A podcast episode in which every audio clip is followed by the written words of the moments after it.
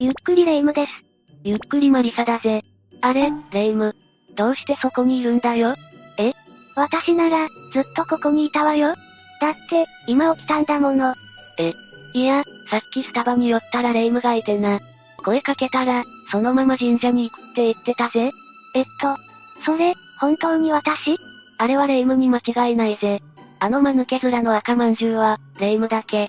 あの間抜け面の赤まんじゅう。あの間抜け面の赤まんじゅう赤まんじゅう赤まんじゅうマリサ。私のことそう思っていたのね。じゃあ、あのレ夢ムは異世界のレ夢ムなのか。異世界ああ、違う世界にいるレ夢ムが、この世界に来たのかもしれないな。何それもう一人の私が存在しているのいや、一人だけじゃないかもしれないぜ。私たちの今いる世界だけが、何も本当の世界だとは限らない。ほら、パラレルワールドって聞いたことあるだろえっと、平行世界だっけそうだ。みんなも知らないうちに、パラレルワールドや異世界にトリップしている可能性だってあるんだ。こ、怖い。それじゃあ今回の解説は、異世界にトリップした人の不気味な体験を、6つ紹介しよう。ちょっと怖いけど、興味あるわね。もちろんランキングにして紹介するぜ。それでは早速スタートだ。最初の第6位は、混ざり合った世界だ。高校生だった S さんは、ある日、母親からこんなことを言われたことがあった。昨日の夜ね、S から電話があったわよ。家に帰るからって内容だったけど、なんか変だったわね何が変なんだろ S さんは母親の話を聞くや否や、それは自分じゃないと否定した。だって、昨日の夜は自宅で寝ていたからな。じゃあお母さんの勘違い当然、S さんが自宅で寝ていることは母親も知っていたが、声の主は、S さんに間違いなかったらしい。え、え何がどうなっているの時は流れ、S さんは高校を卒業して専門学校へと進み、社会人になっていた。そんなある日、専門学校の同窓会に参加することになったんだ。あら、順調に人生を謳歌していたのね、 S さん。楽しい同窓会も終わり、帰路に着くため、S さんは電車に乗った。いい気分で帰れるなんて、幸せよね。昔のことを思い出しながら電車に揺られていると、なぜか猛烈な睡魔が襲ってきた。きっと疲れていたのね。一瞬ガクンと意識が飛んだものの、なぜかそれが効いたのか眠気が吹っ飛んだらしい。ああ、あるある。 S さんは乗り換えをする前に、一応、自宅に帰宅途中だと電話をすることにした。偉いわ、 S さん、電話をかけると、もしもし、と元気いっぱいの母親が、電話に出た。可愛いお母さんね。だが S さんは、一瞬何が起きたかパニックになる。どうしてなぜなら今の母親は、病気で寝たきりになっていたからだ。嘘。それなら電話に出られるのは、変ね。恐る恐る S さんは、自分の名前を名乗った。それでも帰ってくる声の主は母親だ。どういうことしかも母親は、S なら今寝ていますけど、とおかしなことを言ってくる。やだ、何か怖い。同窓会が終わって帰っている途中だと、母親に言ってみると、電話の向こうの母親も気味悪がっていたようだった。私も気味悪い。お母さん、もしかして病気治ったのと S さんは、一番気になっていたことを聞いてみた。だが母親の返事は、病気何それ、怖い怖い。などと、初めて聞いたような反応を示したらしい。まるで様子がつかめないわ。 S さんも何が何だかわからなかったが、乗り換えの電車が到着したので、そのまま電車に乗り込んだ。だが座席に座ると、なぜかまた強烈な睡魔に襲われて30分ほど爆睡したそうだ。あら、相当疲れていたのね。目が覚めた S さんは、目的の駅に降りると、再び家に電話した。気になるわよね。すると S さんの兄が電話に出る。今から帰るけど、母さんどうしてるそう聞くと兄は、母さんなら、ずっと寝ているけど、と告げた。だって、電話に出たじゃない。その時 S さんは、はっと何かを思い出す。あ、そう、S さんが高校生の時に母親に言われた、あの不思議な電話のことだ。もしかして、さっきの電話は過去の電話ああ、おそらく、過去と現在の世界が混ざり合ったんだろう。 S さんが眠気に襲われた時に、一瞬タイムスリップしたそうかもしれないな。そんなことってあるのね。次は第5位、不思議な転校生だ。ある日、A 君のクラスに転校生がやってきた。名前は N 君。N 君は誰かと話すわけでもなく、いつも机に突っ伏しているタイプで、友人作りは一切していない様子だった。転校してきて、まだ馴染めないのかしら。そう思った A 君も、気になって N 君に話しかけることにしたんだ。優しいわね A 君。いつも浮かない顔しているから気になっているんだけど、大丈夫そう A 君に話しかけられた N 君は、驚いた様子だったが、徐々に A 君に心を開くようになったそうだ。 A 君の気持ちが届いたのね。 N 君が浮かない顔をしていた理由は、A 君の想像をはるかに超えていたものだった。転校して馴染めないってことが理由だと思っていたけど、違うの話は、転校する1ヶ月前に遡る。N 君が当時住んでいた家に、秘密があった。家 N 君は、ある日、自宅の天井板が少しずれていることに気がついたんだ。天井板か。何を思ったのか N 君は、懐中電灯を持って、天井裏に侵入してみたらしい。ええ思い切ったことをするのね。 N 君、天井裏は思った以上に広かった。好奇心旺盛な N 君は、どんどん先に進んでしまっていた。その時だ。なんと懐中電灯が電池切れで、突然、N 君は闇の中に置き去りになってしまったんだ。うわわ、最悪。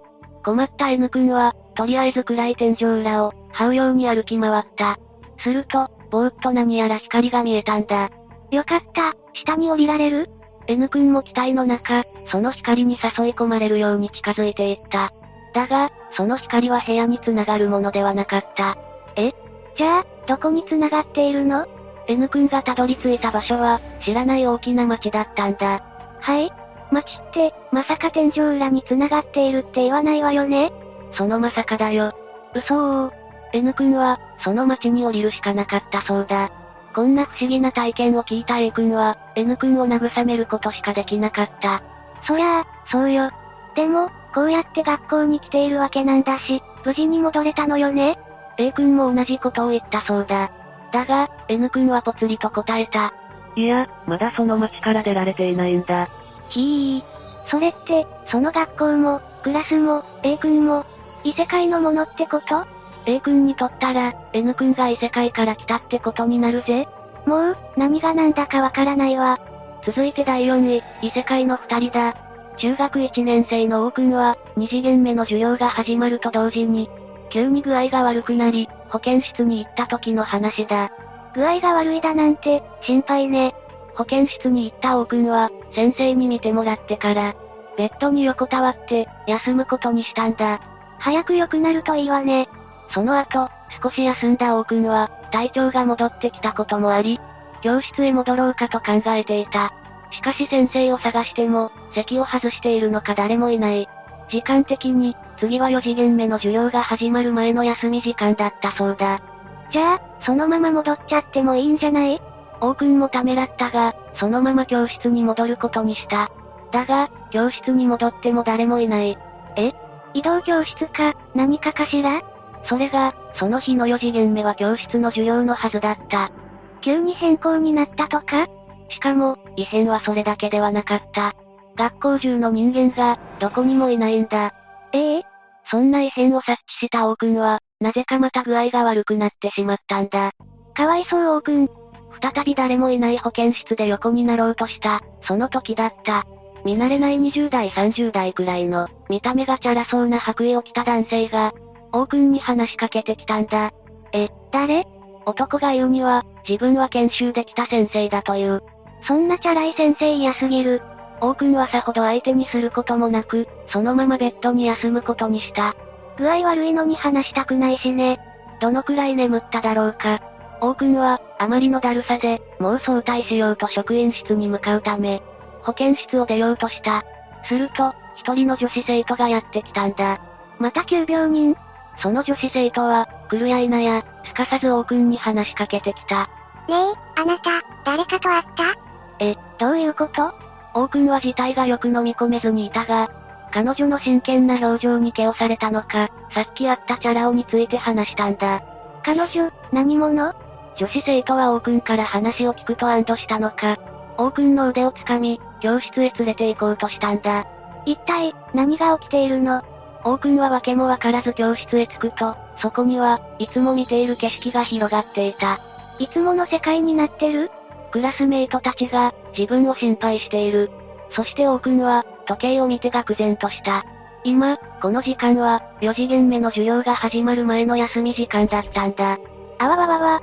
4次元目って、さっき教室に行った時誰もいなかったっていう、あの時間よねああ、なぜか時間が巻き戻っていたんだ。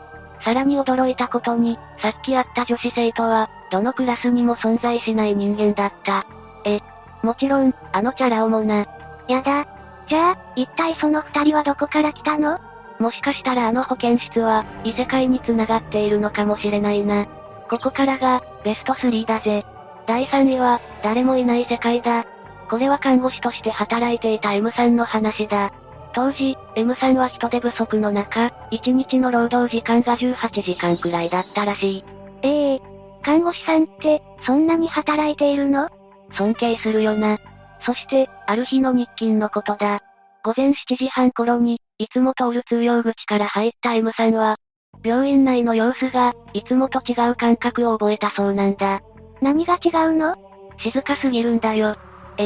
でも病院って、絶対誰かいるはずよねその絶対にいる人たちも、なぜかいない。それは絶対に変よ。気になった M さんは更衣室に向かったが、そこにも誰もいない。同じシフトのスタッフに電話をしても、電波が届かないというアナウンスまで聞こえてくる。どうなっているのもちろんナースステーションも、もぬけの殻だった。誰もいない病院に一人だけとか怖すぎる。軽くパニックになった M さんは、内線電話の受話器を取ってみた。しかし、その電話自体が全く繋がらない。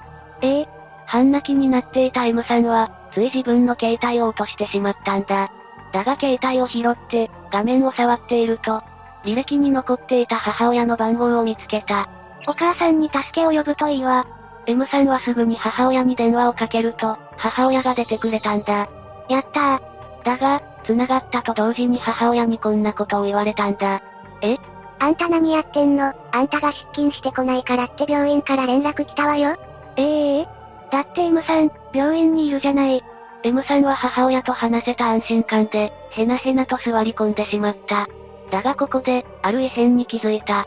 次は何よ M さんの携帯のバッテリーが、床に落ちているんだ。あれそういえば、さっき落としたって。でも、お母さんに電話できているわよ。この事実を知った M さんは、恐ろしさのあまり、逃げるように通用口まで走った。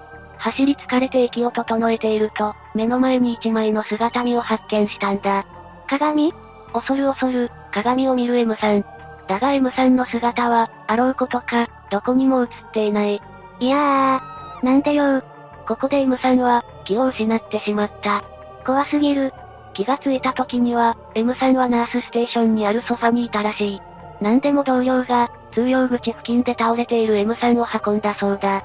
いつもの世界に戻ってきた同僚は、誰かに M さんが倒れていることを知らされたらしい。同僚が見つけたわけじゃないんだ。それが、同僚が言うには、その知らせてくれた人がどんな人だったか、全く覚えていないんだそうだ。いや、でも男か女かくらいはわかるでしょそれも思い出せないみたいだぜ。それに加え、もう一つ不思議なことがある。何 M さんの携帯やロッカーの所持品が、すべてなくなっていることだ。全部ないの何もかもないらしい。まあ通用口の姿見すら、もともとないみたいだけどな。そんな。もしかして、さっきの世界に全部あるってこと次は第2位、異世界に行った友人だ。これは R 君が小学2年生の時に体験した話だ。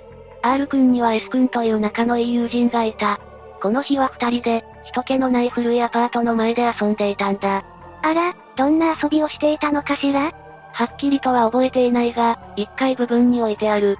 突き出したコンクリートに座って、何かをしていたみたいだな。 ?2 年生だし、覚えてないわよね。そのまま遊んでいると、S 君がおもむろにアパートの2階に目をやったんだ。 2階 R 君も釣られて目をやったが、どういうわけか。2階に、得体の知れない何かを感じたそうだ。第6巻か、何かかしらそれにしても、得体の知れない何かって気になるわね。だが、それは S 君も同じだったようだ。ただ一つ違うのは、S 君は2階を確かめたいという気持ちが高ぶっていたことだ。まさか行くだなんて言わないでしょうね。そのまさかだ。S 君は、ちょっと見に行かないと、R 君を誘ってきたんだ。仮にもよそ様の家でしょそれはまずいんじゃ。 R 君は気が進まないながらも、外階段を登っていく S 君についていくことにした。S 君は元気よく、カンカンカンと、音を立てながら階段を登っていく。だが R 君は、なぜか半分まで登ったところで、突然、自分の体が動かなくなってしまったんだ。急にどうしたのこれ以上言ってはならない。そんな予感がしたんだろう。しかし S 君は、どんどん先に進んでいき、2階に消えてしまった。行っちゃった。 R 君は仕方なく、S 君が降りてくるのを待つことにした。だが、いつまで経っても S 君は戻ってくることはなかったんだ。嘘でしょ。 R 君は怖くなって、そのまま S 君を置き去りにして帰ってしまったんだ。怖くてどうすることもできなかったのね。次の日学校へ行くと、S 君は欠席していた。次の日も、また次の日も。ええー、S 君どうなったのかしら ?R 君は心配になって、同級生や先生に S 君のことを尋ねてみたんだ。だが帰ってきた言葉は、いずれもおかしなものばかりだった。うん。S 君って誰みんな、口々にそう答えてきたというんだ。え ?S 君は S 君よなんかおかしい。そう思った R 君は、家に帰って母親にも聞いてみたが、やはり S 君なんて知らないと一周されてしまったんだ。 S 君が、いない人扱いになってる ?R 君はなすすべもなく、そのまま中学生になっていた。一度は忘れようと思っていたものの、どうしても S 君のことが忘れられない R 君は、問題のアパートまで行こうとするが、なぜか道筋がわからない。それじゃあ、何の手がかりもないじゃない。最後の頼みは、写真だ。あ、そこに S 君が写っているわよね。早速家に戻って、小学校2年生の頃の写真を見ることにした。しかし、どの写真にも S 君は写っていない。そんな、一緒に行ったはずの遠足の写真にも、S 君だけが写っていなかった。未だにはっきり顔を覚えているのに、S 君は、この世界にいないことになっていたんだ。きっと、S 君は違う世界に行ってしまったのね。R 君は S 君を思う気持ちが強いせいで、記憶が消されなかったのかしらでは最後だな。第1位は、2度体験した震災だ。Y さんは昔、あの阪神大震災を経験している被災者だ。阪神大震災か。あの震災も、犠牲になった人がたくさんいたのよね。ああ。だが Y さんは、この震災を2回経験しているんだ。はいあ、もしかして東日本大震災も経験したってこといや、阪神大震災を2回だ。あれ阪神大震災って、2回あったのそれでは詳しく紹介するぜ。Y さんは自宅にいるところを、あの地震が襲ってきた。幸運にも Y さんは一命を取り留めたが、家族は全員亡くなってしまい、家も倒壊してしまったんだ。そんな、Y さん、一人ぼっちってことこの日から、たった一人での避難所生活が始まった。家族や家を全て失ってしまった Y さんは、生きる気力も失ってしまって、ただ毎日を送るだけの生活になってしまったという。きっと Y さんみたいな人って、多かったんでしょうね。そんなある日のことだった。避難所の体育館を出ると、人が誰もいない。そればかりか、倒壊していた家々も、なぜか震災前のような姿になっていたんだ。一体どうなっているの何が起きているかわからない Y さんは、自分もあの世に行ったのではという錯覚を覚えるくらいだったらしい。生きる気力さえなかったんだから、そう思うのも無理ないわよ。街を歩くと、そこにはコンビニや商店街、駅、何から何まで元の姿になっていた。ただ違うのは、人が誰もいない。また、誰もいない世界 ?Y さんは、気味の悪さも感じていたが、自宅を確かめたくなり、歩いて戻ってみることにしたそうだ。もしかしたら、家も復活しているかもしれないわね。恐る恐る家に戻ると、なんと Y さんの家はきちんとあった。あったのね。そればかりか、家の中から、美味しそうなご飯の匂いまでしてきたんだ。まさか、家に誰かいる ?Y さんは流行る気持ちを抑えて家に入ると、笑顔の母親が、お帰り、と出迎えてくるではないか。ちょっと、どうなっているのよ。家には家族全員揃っていた。ここで Y さんは、あることに気づいたんだ。何その日が1月16日だってことをな。それがどうしたの震災があったのが1月17日だぜ。ってことは、まさか前日に戻ってきたのそのことに気づいた Y さんは、必死で家族を説得した。だが当然、家族は信じてくれなかったんだ。そりゃあそうよね。それでも Y さんは諦めずに、地震直前に家族を起こして、難を逃れることに成功したんだ。よ、よかったー。Y さんは、これが夢なのか、現実なのかがはっきりしないと言っていたが、家族を取り戻したいまでは、みんな元気に仲良く暮らしているそうだぜ。うー、涙が止まらないわ。こんなパラレルワールドなら、大歓迎よ。さて、解説はここまでだぜ。みんな、結構異世界に行ったことがあるのねー。割と共通しているのが、誰もいない世界ってところだろうかそうね。もし誰もいない世界に迷い込んだら、そこは異世界確定かも。